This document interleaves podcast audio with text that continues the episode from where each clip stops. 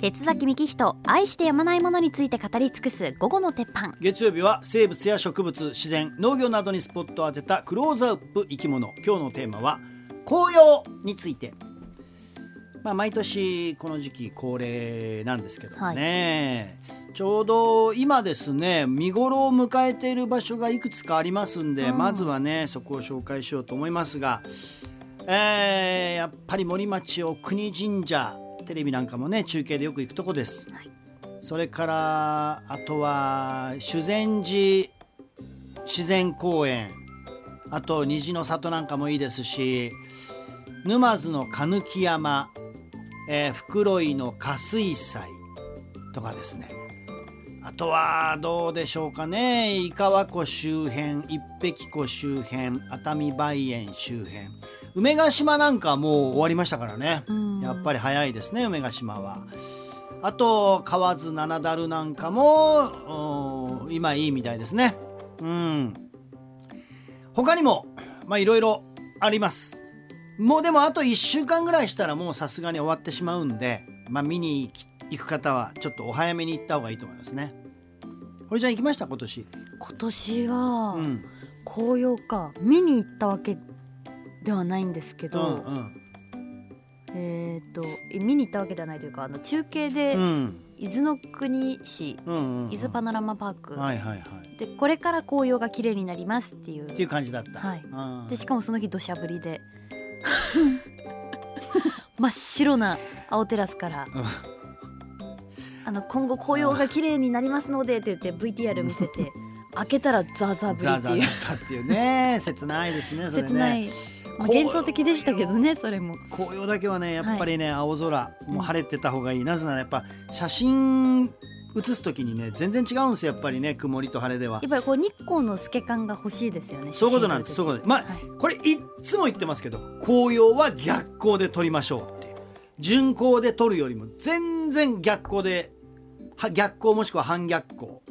太陽が90度よ横にあることね、これが一番綺麗になりますんでやっぱ透け感を出して撮らないと紅葉は綺麗に撮れません。うん。白いタンポポさんも。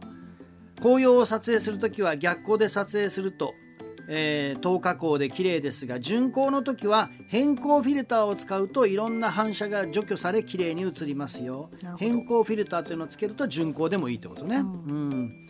それからあと電柱さんから、もみじや楓の紅葉も好きですが白樺の葉の色づきなんかもっと大好きです。わかるよ。僕もそうなんです。実はもみじ以外が好きでね。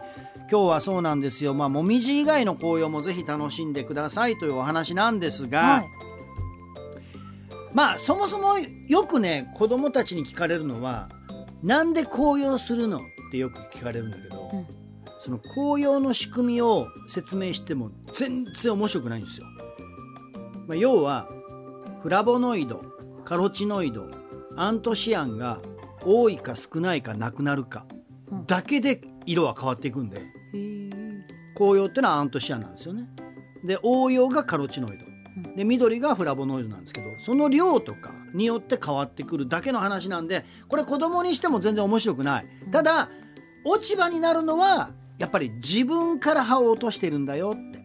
要するに冬の間光合成がなかなかできなくて栄養分水分作れないからだから自分から葉っぱを落として水分や栄養分の蒸発を防いでるんだよっていう話はまあしますけどね。はい。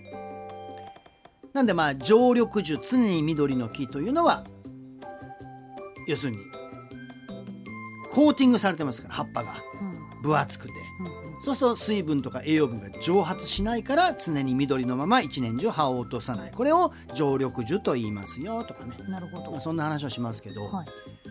まあやっぱ紅葉といえば代表はモミジでモミジとカエデっていうのは同じです。うん。だからモミジイコールカエデ。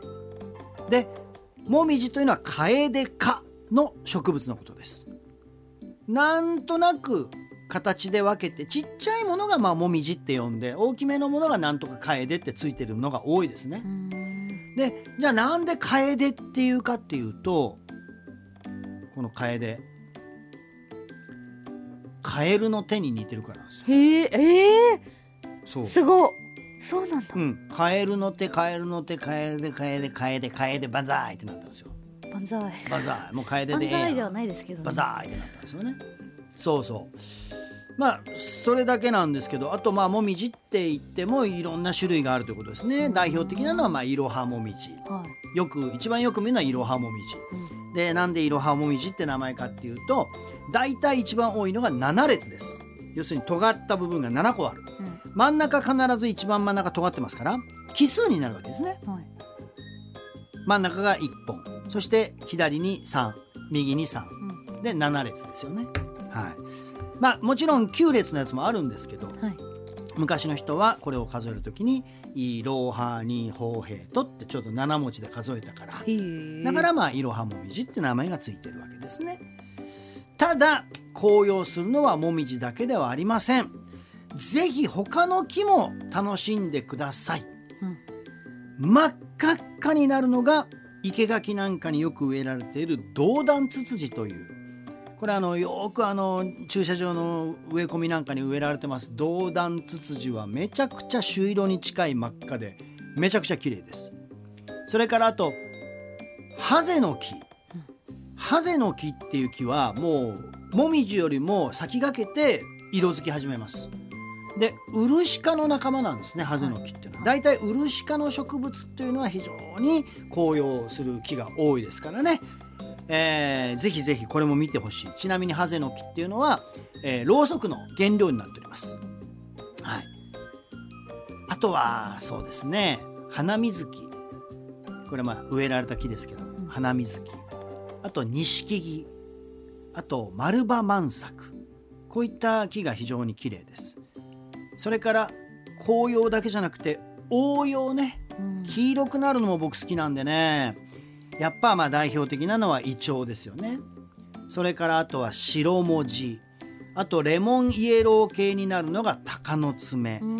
それからカラマツ。さっき言ってたやっぱ白樺と同じような場所にあるカラマツ。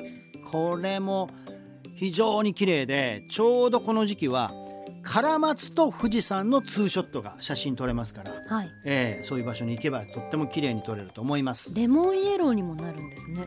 あのイチョウってさ、はい。ちょっと濃い感じの山吹色っぽいじゃん,、うううそうですね。ちょっとこうだから赤に寄ってるというか。そうそうそう。ちょっと濃いよね、でも鷹の爪っていう植物はもっとレモンイエローです。うん。薄いです。見たこと静岡は少ないんよちょっとね、ええ。うん、あの鷹の爪ってあの唐辛子の鷹の爪とは全く別物の植物。あ関係ないんですあかれ全く関係ない今めちゃくちゃそのつもりで聞いてました。違うんですよ。鷹の爪って植物は冬の芽が鷹の爪みたいにこういうギュイってこう見えるから。だから鷹の爪って言うんだけど、はい。これ愛知県には非常に多い樹木で、本当に鷹の爪の林はもう一面レモンイエローでめちゃくちゃ綺麗。でそれが落ち葉になって落ちて水分を含むとみたらしの匂いがします。いい香りがしてきます。甘い香りがして。はい。まあそんなのも楽しめる。応用もいいですね。応用もいいんです。うんうんで一番僕が好きなのが毎年言ってますけど紅葉も応用もあとオレンジも緑もつまりグラデーションが楽しめる樹木それが南京ハゼです僕は昨日ちょうど朝畑緑地湖あの朝畑遊水地にちょっと野鳥撮影に行ってきたんですけど、はい。その時に綺麗に南京ハゼが色づいてたんでじゃあ堀ちゃんに最後に見せます。ください。南京ハゼこれです、はい。えー、あ可愛いめちゃくちゃ綺麗じゃないですか。オレンジから赤にかけてっていそう。う色合いですかね。グラデーションがで緑も混ざってるんですよ、うんうん。これめちゃくちゃ。黄色もある赤もあるオレンジもある緑もある。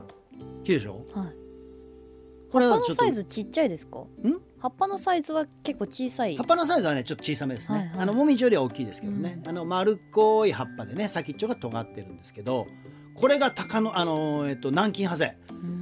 これもうそこら中にありますのでぜひ見てください。でちなみにこれがあのハゼの木です。山ハゼ。これもすごく綺麗な赤が出るんでまあいずれにしてももうそろそろ時期終わってしまいますからね。チームラボのショーとかでありそうじゃないですか？南京ハゼのこういう何何？チームラボとかがなんかこうショーでありそうじゃないですか？ちょっと何言ってるかよくわからないまだ CM 中に聞いておきます。以上今日の午後の鉄板でした